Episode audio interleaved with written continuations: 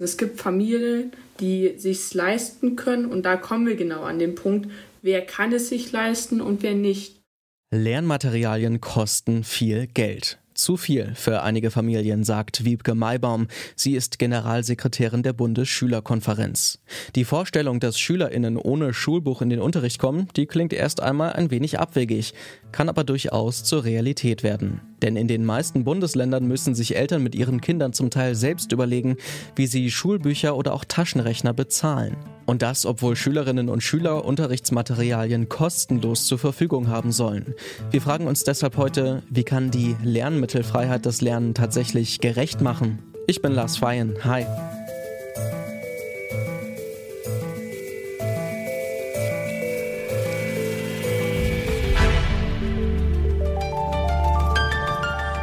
Zurück zum Thema.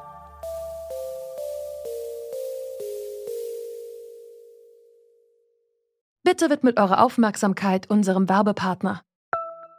Die Suche nach geeigneten Mitarbeitenden kann viel Zeit in Anspruch nehmen, muss sie aber nicht unbedingt, denn man kann sich helfen lassen. Zum Beispiel mit den Premium-Stellenanzeigen von Indeed, denn damit wird eure Stellenanzeige in der Suche sichtbarer und Bewerberinnen und Bewerber werden schneller auf euch aufmerksam. Indeed schenkt euch jetzt 75 Euro Startguthaben für eure Premium-Stellenanzeigen. Klickt dazu auf den Link in den Show Notes. Es gelten die AGB. Um am Unterricht teilnehmen zu können, brauchen Schülerinnen Lernmaterialien. Und dafür müssen manche Eltern ganz schön tief in die Tasche greifen. Denn jedes Bundesland kann selbst entscheiden, ob es Schulbücher und Co. umsonst an die Schülerinnen gibt.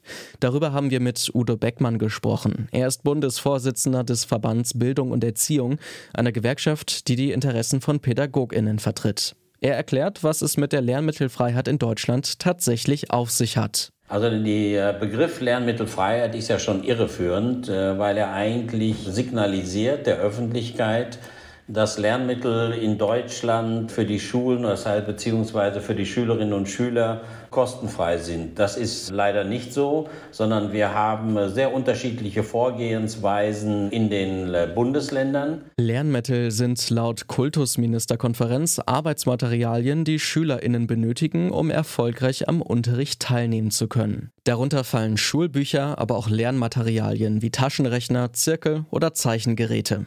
In den meisten Bundesländern müssen Eltern zumindest einen Teil der Kosten für diese Materialien übernehmen.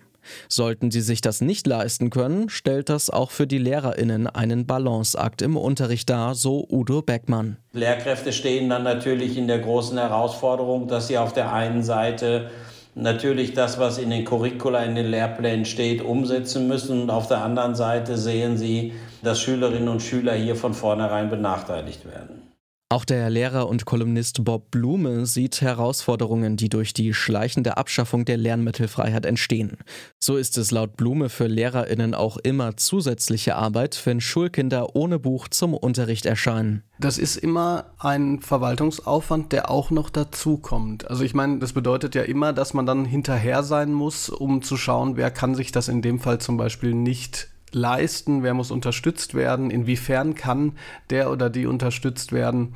Und äh, das ist dann zusätzliche Verwaltungsarbeit, die natürlich letzten Endes dann von der Arbeitszeit, die man für den Unterricht, für die Vor- und Nachbereitung hat, weggeht. Viel problematischer als den Mehraufwand für Lehrkräfte findet Blume aber, dass dadurch zusätzliche Hürden für Schülerinnen geschaffen werden. Sie trifft es nämlich besonders hart, wenn sie sich Materialien nicht von der Schule ausleihen können und dann zum Beispiel ohne Taschenrechner im Matheunterricht sitzen. Nur, wie können Schulen solche Situationen auffangen? Also zunächst mal ist das so, ja. Und es geht ja sozusagen auch nicht um einmal einen Taschenrechner, obwohl der ja schon in den Bereich von 100 Euro kommen kann, sondern wir sprechen von Kosten, die sich auf ungefähr 1500 Euro in der gesamten Schulzeit summieren können. Also das ist für Eltern, die jetzt, ich sage jetzt mal, in Arbeitsbereichen arbeiten, in denen man nicht so viel verdient, kein Pappenstiel. Naja, das kann unterschiedlich aufgefangen werden. Oftmals gibt es in Schulen einen Förderverein, in den freiwillig einbezahlt werden kann, der dann Kinder und Jugendliche bezuschusst.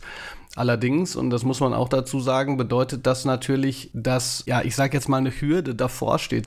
Also diese Situation, dass man sich das nicht leisten kann als Kind, das ist natürlich ein zusätzlicher sozialer Faktor, der ja für Kinder und Jugendliche manchmal nicht leicht wegzustecken ist. Viele SchülerInnen belastet es, zu Beginn des Schuljahres Bücher kaufen zu müssen. In den meisten Bundesländern werden die Bücher nämlich nicht kostenlos zur Verfügung gestellt.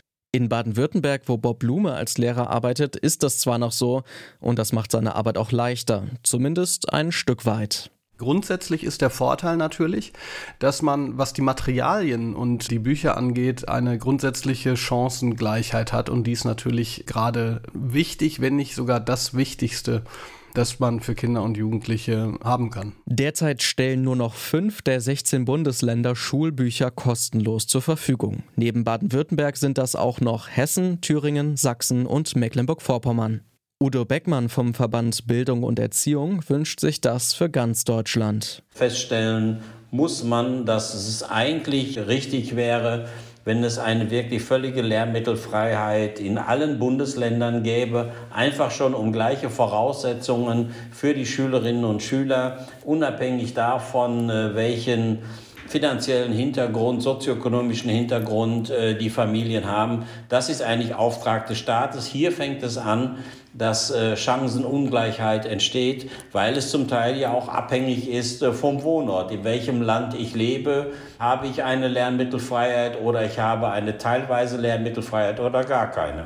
Also es gibt keine Studien darüber, die den unmittelbaren Zusammenhang, sage ich mal, vom Bildungserfolg und äh, wirklicher Lernmittelfreiheit bestätigen.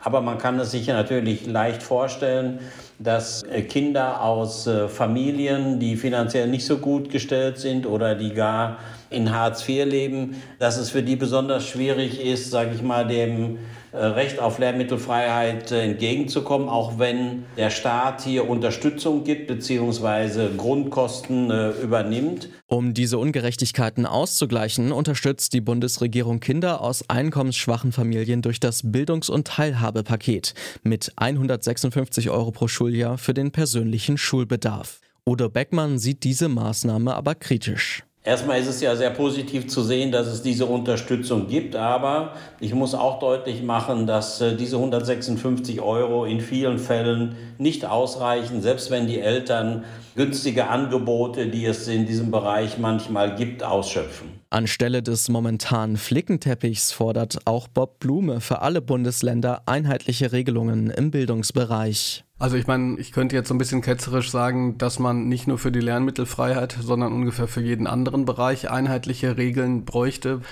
Aber das viel Wichtigere ist, glaube ich, es geht nicht nur um eine einheitliche Regelung, denn die könnte ja auch sein, dass äh, sozusagen keiner mehr bezuschusst wird, sondern die Frage, die sich daran anschließt, ist, was ist uns Bildung wert? Und aus meiner Sicht muss uns Bildung mehr wert sein, als sie es momentan ist. Wiebke Maibaum von der Bundesschülerkonferenz verweist auf die Hürden, die durch das föderale Bildungssystem entstehen. Für sie wäre deshalb künftig eine Bestandsaufnahme wichtig, um zu sehen, welche Möglichkeiten jedes Bundesland hat. Die Bundesrepublik Deutschland hat ja nur begrenzte Möglichkeiten, dort einzugreifen. Das sehen wir ja jetzt auch bei der Lernmittelfreiheit. Manche Länder haben es, manche haben es nicht. Und da ist eigentlich immer wichtig zu sagen, alle müssten an einen großen Tisch mal zusammentreten und sagen, was sind für Möglichkeiten haben wir als Land und welche haben wir nicht, weil jedes Land geht na klar auch mit anderen Voraussetzungen rein oder auch andere Erwartungen.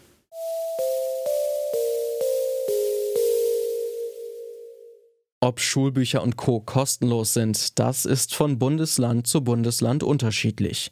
Und das bedeutet für viele Schülerinnen, dass sie nicht die gleichen Chancen auf Bildung haben wie andere. Mit finanziellen Hilfen für Bedürftige wird allerdings nur teilweise auf ein bereits existierendes Problem reagiert. Damit eine solche Bildungsungerechtigkeit erst gar nicht entsteht, müssten einheitliche Regelungen in ganz Deutschland gelten. Und damit sind wir raus für heute. Die Redaktion dieser Folge hatte Lene Rügamer. Ich bin Lars Feyen. Macht's gut und bis bald. Zurück zum Thema vom Podcast Radio Detektor FM.